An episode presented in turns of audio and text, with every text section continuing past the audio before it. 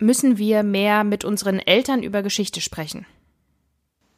Ich gebe da ein ganz klares Ja. Nicht nur, weil ich das getan habe, sondern weil es generell gut ist, über Geschichte zu sprechen. Und ähm, was liegt näher, als das mit unseren Eltern zu tun, die ja eben ja eine ganze Generation vor uns durchgelebt haben und sicher immer spannende Dinge erlebt haben.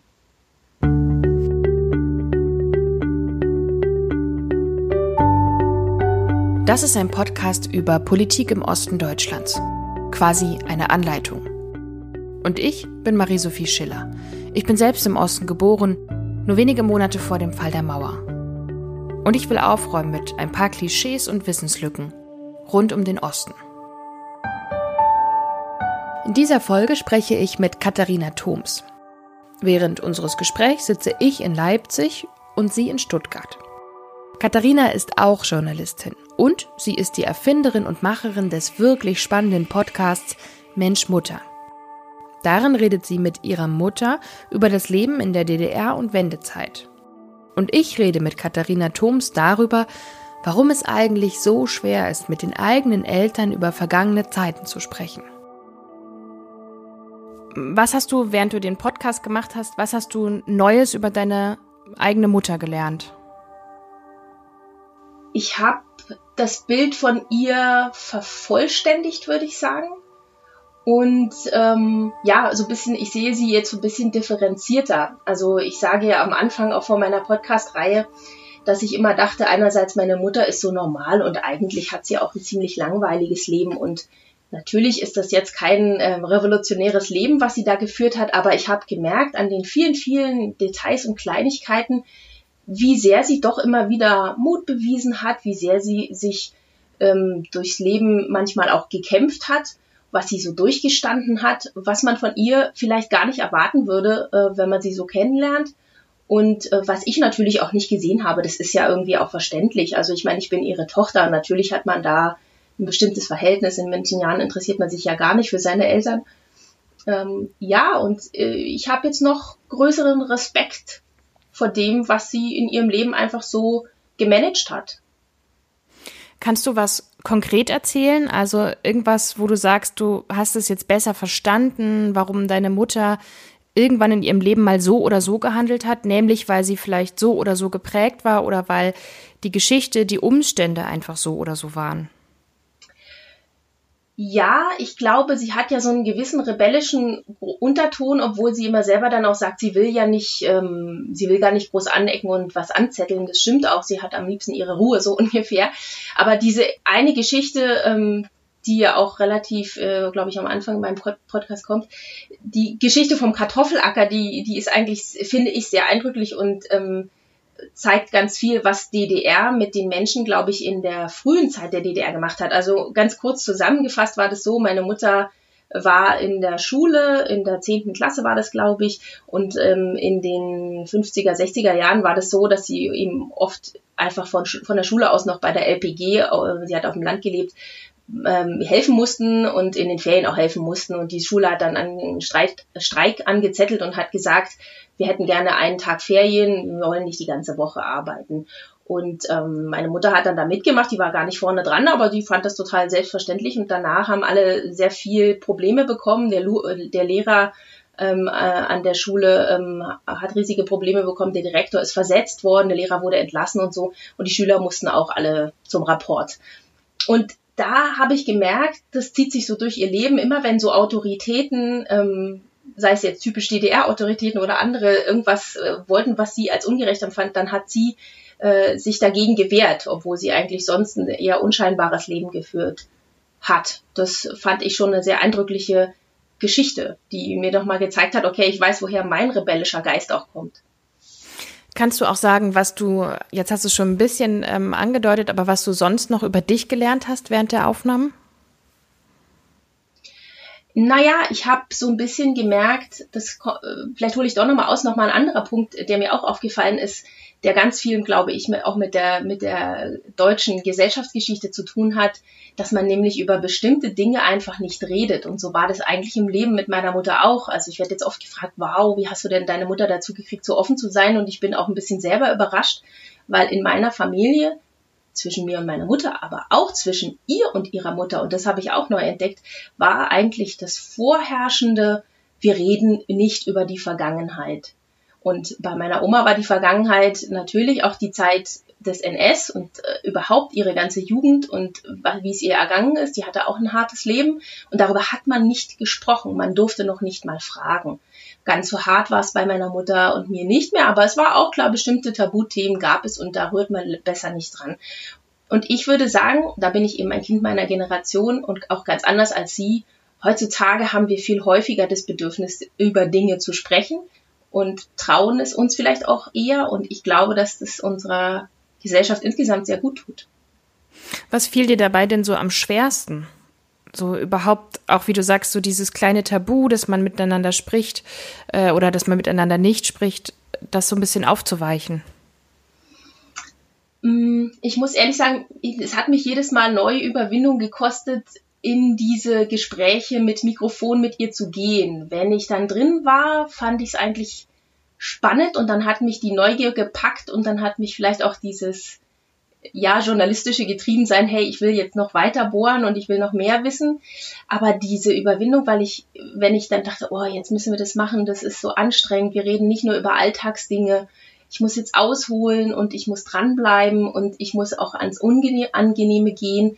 Ähm, das hat mich schon Überwindung gekostet, auch eben an den Punkten, wo sie normalerweise aufgehört hat zu erzählen, dann eben nochmal weiter zu fragen. Und nicht aufzuhören und nicht als, als Tochter zu sagen, ah ja, weiß ich ja schon, ab bis hierhin und nicht weiter. Äh, das ist, war schon eine Herausforderung.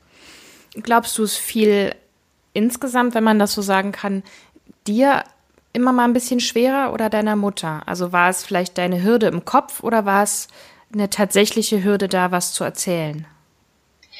Es war, glaube ich, beides, weil was ich auch gelernt habe, ist eben, wenn man dann nachfragt und wenn man sich wirklich interessiert, dann haben eben auch Eltern ganz schön viel zu erzählen. Also wenn man wirklich nicht nur irgendwelche Dinge abhakt oder die Augen verdreht, wenn die äh, alte Geschichte zum 500. Mal erzählt wird, die man ja schon kennt, sondern wenn man wirklich auch nachbohrt, ähm, dann habe ich das Gefühl, hey, das ist auch toll, da ist jemand, der sich für mich interessiert. Ich meine, wem gefällt es nicht? Das ist natürlich irgendwie eine schöne, schöne Situation.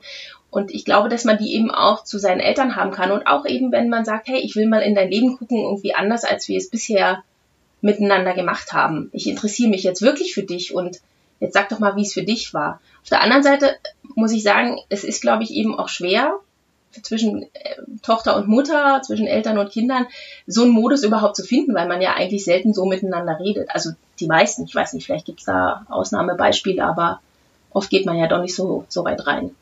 Was glaubst du, woran das liegt? Ach, das ist eine Mischung aus ähm, Alltag, auch aus Abnabelung. Ich glaube zum Beispiel, dass ich sowas wie jetzt auch nicht hätte vor 20 Jahren oder so machen können. Also man braucht schon einen gewissen Abstand auch erstmal. Also ich meine, in der Teenagerzeit interessiert man sich nicht für seine Eltern in dem Sinne, da geht, gehen sie einem vielleicht eher auf die Nerven. Das ist ja auch okay so. Man muss erstmal diesen Schritt rauswagen, um dann wieder so ein bisschen den Schritt zurückgehen zu können und auch nochmal anders drauf gucken zu können. Hm. Wie bist du, kannst du es ein bisschen beschreiben, überhaupt zu der Idee deines Podcasts gekommen? Also ich habe die Idee schon ganz lange mit mir rumgetragen ähm, und es gab so mehrere kleinere Auslöser. Also die Grundidee war eben zu sagen, ich weiß eigentlich, ohne dass ich es jetzt noch ganz genau in Worte fassen kann, dass meine Mutter ein witziges und spannendes Leben hatte und dass es irgendwie auch ein typisches DDR-Leben war. Und zwar in seiner Unaufgeregtheit, aber auch in seinen Anecken. Ähm, so hatte ich zumindest das Gefühl. Deswegen dachte ich eben auch ganz lange, ist ja normal, ist ja bei jedem so. Und mein Leben eben in Westdeutschland oder in Süddeutschland, also ich lebe ja jetzt in Stuttgart schon ganz lange, ähm, hat mir dann eben immer mal wieder gezeigt, na ja, das ist ja gar nicht so normal und durchschnittlich. Alle Eltern um mich herum von meinen Freunden, die haben ein ganz anderes Leben. Und dann habe ich einen anderen Podcast gehört, der übrigens auch sehr toll ist, Marietta Schwarz, Mutti und ich. Und äh, habe mich köstlich amüsiert und wir sind ungefähr ein Alter plus minus. Und das war für mich ein sehr westdeutsches Leben, was sie da beschrieben hat. Und irgendwie habe ich dann gedacht, ähm, diese ganzen Erfahrungen, die ich hier mache, ich habe ich muss jetzt einfach mal davon erzählen, einfach weil ich auch merke und jetzt im Nachhinein noch immer noch mehr, dass ganz viele Menschen im Westen in Anführungszeichen keine Ahnung haben vom Alltagsleben in der DDR. Es gibt immer nur diese krassen Ausreißergeschichten und ich finde es wichtig, davon zu erzählen. Jetzt hast du schon so ein bisschen angesprochen, also du lebst schon lange äh, im Westen, wenn man das so platt sagen kann. Also du hast 1999 dein Abitur in Brandenburg gemacht und ähm, danach ähm, ja nicht nur in Stuttgart, sondern auch in München, Tübingen, Baden-Baden, auch mal im Ausland gelebt. Ähm, wann hast du das erste Mal gemerkt, dass es so vielleicht doch strukturelle Unterschiede gibt? Also dass du eben nicht in München geboren wurdest, sondern in Brandenburg. Kannst du das, kannst du dich da noch dran erinnern? Ehrlich gesagt habe ich das eigentlich immer gemerkt. Also ähm, klar gibt es auch im Westen Arbeiterfamilien und so. Vielleicht wäre es auch nochmal anders gewesen, wenn ich ins Ruhrgebiet Gebiet gegangen äh, wäre. Aber natürlich war das ein krassester Kontrast, nach München zu gehen oder auch nach Tübingen. Aber ich muss auch sagen, ähm, ich bin genau deswegen auch dahin gegangen. Ich wollte diesen Kontrast. Ich wollte weg ähm, von da, wo ich war. Mich hat es auch genervt, sage ich ganz ehrlich, ähm, dass immer alles so kritisch gesehen wurde, so negativ gesehen wurde auch wenn ich den Menschen vielleicht rückblickend Unrecht damit getan habe, aber ähm, mir ging es auf den Keks, dass immer alles irgendwie doof und scheiße war. Und ich wollte, ja, ich wollte, ich wollte schöne Städte, ich wollte irgendwie, ich hatte da irgendwie Lust drauf, was ganz anderes, was Neues kennenzulernen ähm, und habe mich da auch voll reingeschmissen und habe so ein bisschen, ähm, also was heißt ich würde jetzt nicht sagen, meine Identität abgestreift nicht, aber ich habe immer betont, dass das für mich überhaupt gar keine Rolle spielt, Ost und West und das muss doch jetzt irgendwie äh, zusammen äh, ähm, alles gleich sein und so. Aber natürlich habe ich gemerkt, ey, sorry, ich habe einen ganz anderen Background als ihr hier, ja, das schon, habe ich immer gespürt. Warum hast du 20 Jahre später dann trotzdem das Bedürfnis, sagen wir mal, zurückzugucken, wieder in deine Heimat, wenn man so möchte? Naja, weil ich glaube, ähm, das ist eben auch, ehrlich gesagt, ist es, glaube ich, auch eine Altersfrage. Also irgendwann beschäftigt man sich halt dann damit.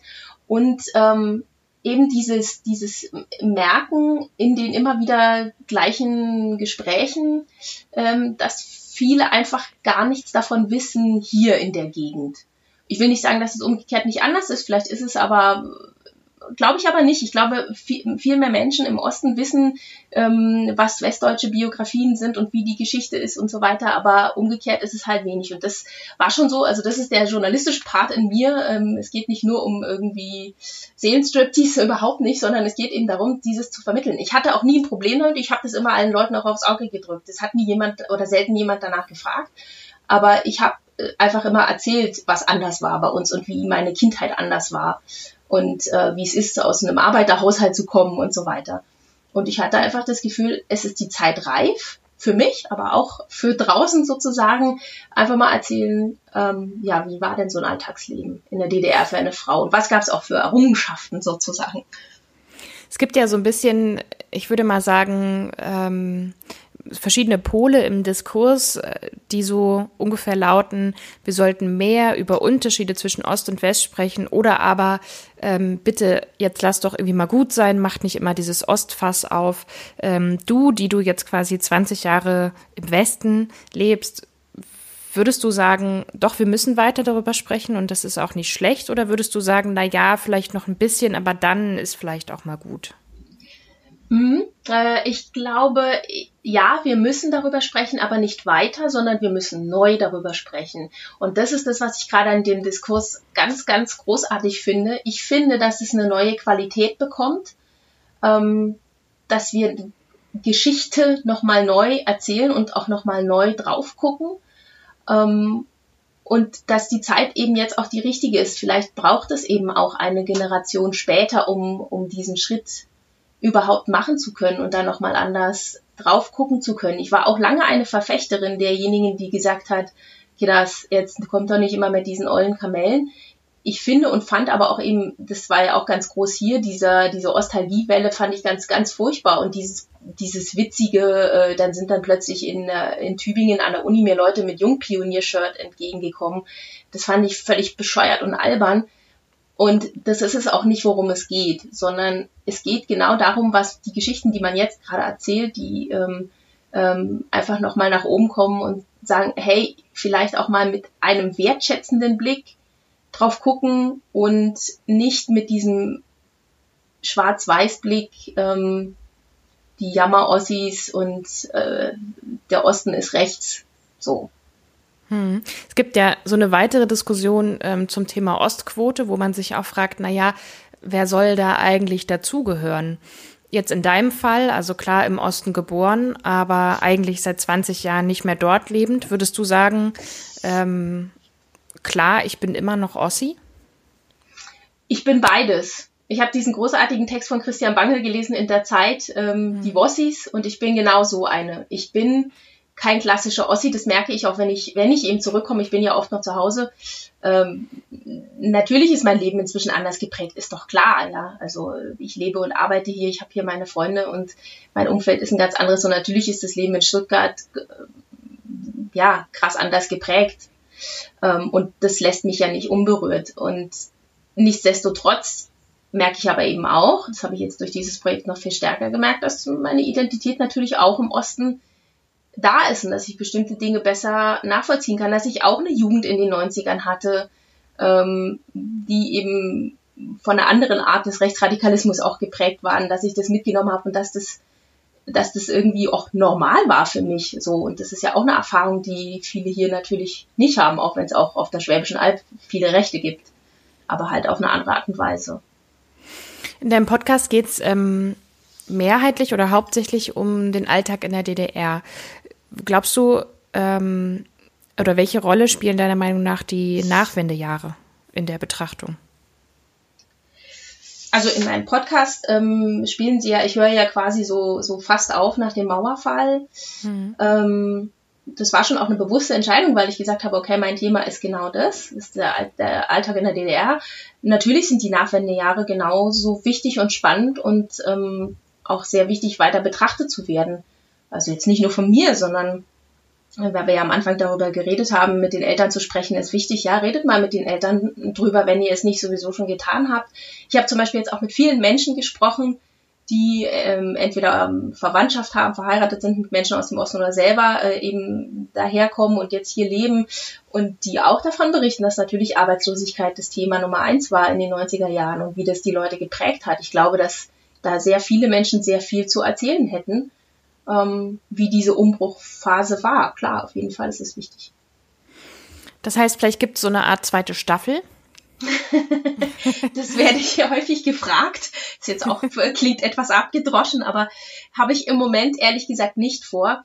Aber vielleicht gibt es ja ganz viele andere zweite Staffeln von anderen Menschen. Das ist ja auch so ein bisschen mein Appell nach draußen. Ich finde zum Beispiel, muss ich jetzt an der Stelle sagen, ganz großartig, dass du diesen Podcast machst. Der ist sau wichtig und kommt in genau der richtigen Zeit. Ähm, und ja, redet doch selber mal mehr mit euren Eltern also nicht nur im Osten, auch im Westen, aber wenn wir jetzt bei dem Thema sind, da gibt es wahnsinnige Geschichten. Vielleicht passend dazu wäre meine letzte Frage. Ähm, du, die du das schon ähm, sehr toll gemacht hast, mit deiner Mutter über die Vergangenheit gesprochen, was für Tipps kannst du weitergeben? Wenn man also sagt, gut, ich möchte mit meinen Eltern mehr über die Geschichte sprechen, kann ja im Übrigen auch ähm, für Leute aus dem Westen sehr spannend sein. Unbedingt. Ähm, was glaubst du, ähm, ja, was hast du gelernt oder was hast du dir gemerkt? Was würdest du weitergeben? Also man braucht ein bisschen Überwindung und ich glaube, man muss sich vorher ähm, gut drüber überlegen, an welchen Stellen wahrscheinlich irgendwie vielleicht eine Blockade oder so kommen wird, ähm, damit man sich merkt, an der Stelle muss ich vielleicht ein bisschen hartnäckiger sein, ich muss nachbohren, ich muss aber auch einfach mal richtig zuhören und ähm, wenn es mal abbiegt, dann auch mal abbiegen und auch mal drei Anekdoten erzählen lassen, aber wieder zurückkommen auf den Pfad, nicht locker lassen. Ähm, ich habe das immer so beschrieben, ähm, ich hatte quasi das Glück, Tochter und Journalistin zu sein. Also ich, ich habe natürlich einen Vertrauensvorschuss.